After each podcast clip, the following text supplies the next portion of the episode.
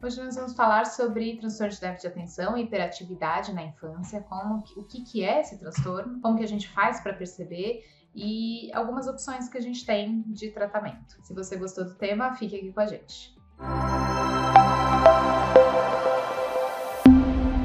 Olá, sou Paula Giroto, sou neuropediatra da Clínica Regenerate e vamos comentar um pouquinho sobre TDAH hoje. Vamos falar um pouquinho sobre esse transtorno que está muito em voga, muito porque a gente está fazendo diagnóstico. Né? Antigamente a gente não tinha um diagnóstico tão adequado, a maior parte das pessoas desconhecia esse termo e hoje em dia a gente faz muito mais diagnóstico do que fazia antes. O que é o TDAH, transtorno de déficit de atenção e hiperatividade?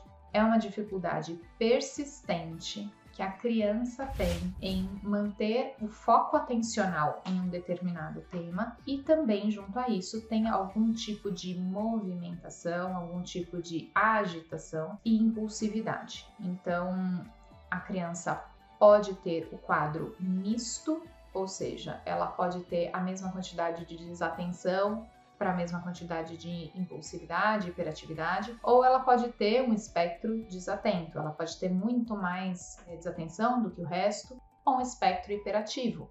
Ela pode ter muito mais hiperatividade do que desatenção. Ela pode ter, pode ser mais impulsiva do que os outros também, tá?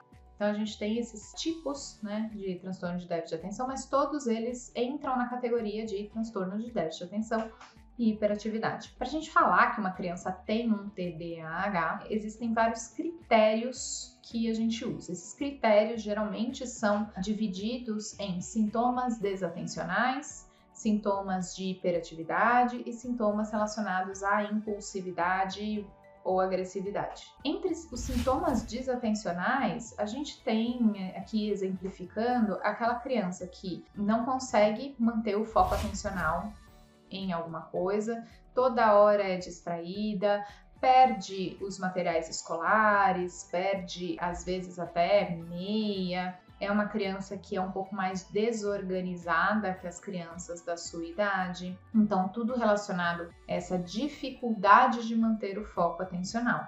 É importante a gente frisar que o foco atencional de uma criança é muito diferente do foco atencional de um adulto. Então a gente sempre tem que comparar o quanto que aquela criança tem um foco com as crianças da mesma idade. Toda vez que a gente compara, a gente tem que comparar, por exemplo, com os coleguinhas da sala. Então, a professora é uma pessoa muito importante para gente para dar um feedback. Olha, como que tá a atenção dessa criança? Como que não tá? É uma criança que está conseguindo render na aula? É uma criança que quando a professora olha, ela tá olhando para outro lado, tá olhando para a janela, tá olhando para a porta, não consegue manter uma atenção no que a gente está falando né? Sempre pergunte para a professora, não só para a professora, para outras pessoas que convivam com a, com a, criança. Então, se a criança faz uma aula de inglês, se a criança faz um esporte, então esse, essas outras pessoas são importantes também para gente para definir essa parte de desatenção comparado a crianças da mesma idade.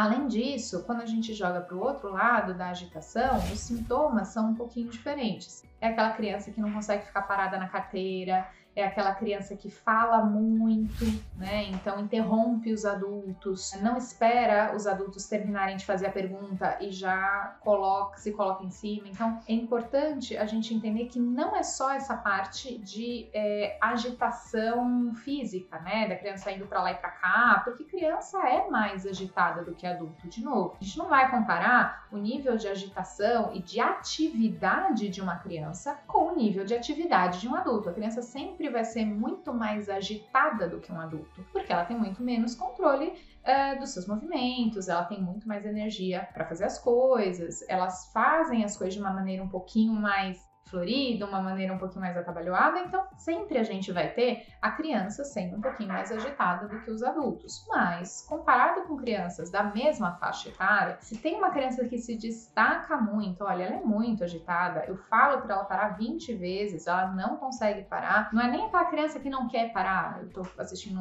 alguma coisa, eu tô dançando e não quero parar, não é aquela criança que tenta, até tenta parar, mas ela não consegue. Depois ela já volta a se mexer e vai, sobe, desce, e, e senta e levanta, e não consegue ter um momento mais de descanso, nem em casa, nem na escola, aquela criança que não obedece a professora de ficar sentadinha na carteira, tem que sempre levantar e tá sempre em movimento, né? Então, os critérios eles vão muito nessa, nessa, por essa linha. Além disso, a gente tem ainda uma série de outros critérios que entram na parte da impulsividade. A criança com TDAH geralmente é uma criança impulsiva. Ah, Paula, mas toda criança é impulsiva. Sim, comparado com um adulto, toda criança é impulsiva. Então, a criança com TDAH é muito mais impulsiva do que crianças da mesma idade. O que é ser uma criança impulsiva? Não deixar, por exemplo, o adulto terminar uma frase e cortar no meio, cortando os colegas. De repente, é, ela está feliz e, e, e, de repente já criou uma briga ali, aconteceu alguma coisa. Então, é a criança que, que você tem a impressão que ela não está pensando muito bem antes de fazer alguma coisa. De repente,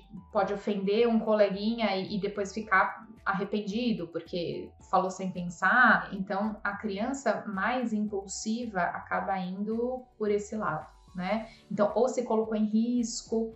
Então, a criança às vezes não pensa muito bem no que está acontecendo ali. Ah, subiu num lugar muito alto, não consegue descer. Enfim, uma criança um pouco mais é, imprevisível. Assim. A gente tem esses três pontos que fecham os critérios e além disso, a gente tem que ter esses critérios, é, sempre prejudicando funcionalmente a vida da criança em dois ou mais ambientes. Então não adianta aquela criança que é só agitada em casa né? Então, por quê? Hoje em dia a gente mora em apartamento, apartamento pequeno. A criança não foi feita para ficar dentro de apartamento, né? Então, é uma criança que dentro do apartamento vai ficar agitada, vai ficar, principalmente se ficar sem fazer nada, etc. Agora, se é uma criança que tem todos esses sintomas em casa e na escola, aí já é um pouquinho diferente. Da mesma forma, a criança que só tem os sintomas na escola, pode ser que ela não esteja numa adaptação tão boa na escola. Se ela não tem os sintomas em casa, a gente não pode falar, afirmar completamente que é uma criança com TDAH. Além disso, para a gente fechar um, um, um, quadro de transtorno de déficit de atenção e hiperatividade,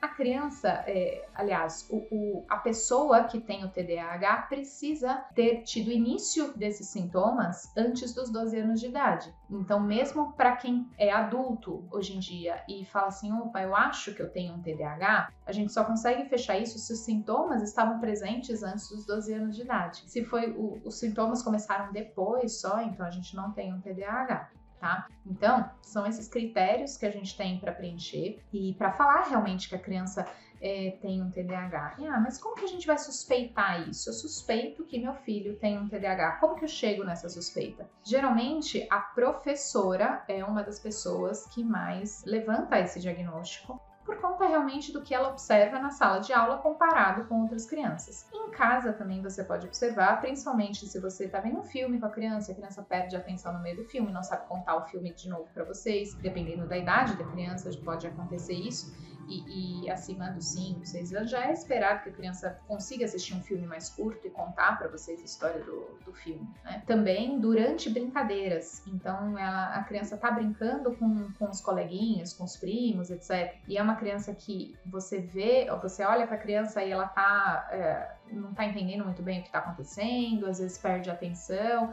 não fica olhando para os primos, fica olhando para outra coisa, para os amiguinhos. Então, é uma criança que a gente suspeita também que tenha algo relacionado à atenção. Ou, por outro lado, aquela criança muito agitada. Às vezes é até difícil para a mãe e para o pai lidarem com a criança em casa, fica se colocando em risco, sobe no sofá, sofá pula, é, mesmo com os pais frisando várias vezes o que não é para ser feito, ela faz de qualquer forma. Então, são crianças que têm realmente mais agitação. É, na escola, isso também fica bem claro é, para a professora, aquela criança que não consegue sentar na cadeira, ficar levantando toda hora, ficar falando muito. Então, são, são coisas que precisam levantar a bola, que olha, talvez eu tenha realmente uma criança aqui que tenha um transtorno de déficit de atenção e hiperatividade tá? Depois que os pais ou a professora percebem, o próximo passo é realmente levar para um neurologista infantil ou um psiquiatra infantil, o que tiver mais acesso, tá? Para a gente tentar fazer um diagnóstico mais assertivo e conseguir entender como que essa criança, qual que é o funcionamento dessa criança, como que isso está impactando na vida da criança e como que a gente vai precisar tratar. Então, o tratamento, ele nem sempre é feito só com medicação ou sempre com medicação. Os quadros de TDAH a gente consegue identificar geralmente na criança acima de 5 anos. Abaixo disso é um pouquinho mais difícil da gente diagnosticar, porque a criança tem agitação natural da idade, tem a desatenção natural da idade, e depois dos 5 anos isso precisa melhorar, e na criança com TDAH isso aí melhora, né? Então só, só vai piorando. Quando a gente fala em tratamento, geralmente a gente fala numa criança acima de 5 anos que precisa fazer um tratamento, na maior parte das vezes, misto. Então, um, uma recuperação pedagógica, um trabalho psicológico, tanto de reabilitação neuropsicológica, é, ou como com terapia cognitivo-comportamental para treinar essa atenção, treinar esse controle de impulsos. Isso é muito importante. Um esporte sempre é muito bem-vindo para a criança realmente ter é, um, um, momento ali que ela possa usar toda aquela agitação dela, mas que ela também ouça o que o professor está falando. Então, o esporte é extremamente importante nessas horas. E além disso, a gente pode sim fazer uso de medicação, né? As medicações que a gente geralmente usa são as medicações psicoestimulantes estimulantes, tanto metilfenidato como a lisdexanfetamina. Em criança, na maior parte das vezes, a gente opta pelo, pelo metilfenidato, pelos guidelines internacionais mesmo, então é, a, a, a lisdexanfetamina ela fica como segunda opção em crianças que não se adaptaram bem ao metilfenidato. Esse tratamento medicamentoso ele pode perdurar durante um tempo aí, principalmente para aquelas crianças que têm perda escolar. Então, se a criança tem uma, uma nota e a nota está caindo, então a gente faz um tratamento um pouquinho mais prolongado, claro que junto sempre com outros profissionais para ajudar na recuperação da criança, porque só a medicação não adianta. Então, só a medicação não vai reabilitar a criança, vai tapar um buraco naquele momento. Falamos um pouquinho sobre TDAH em crianças. E se você gostou desse conteúdo, deixa um like pra gente e se inscreva no canal.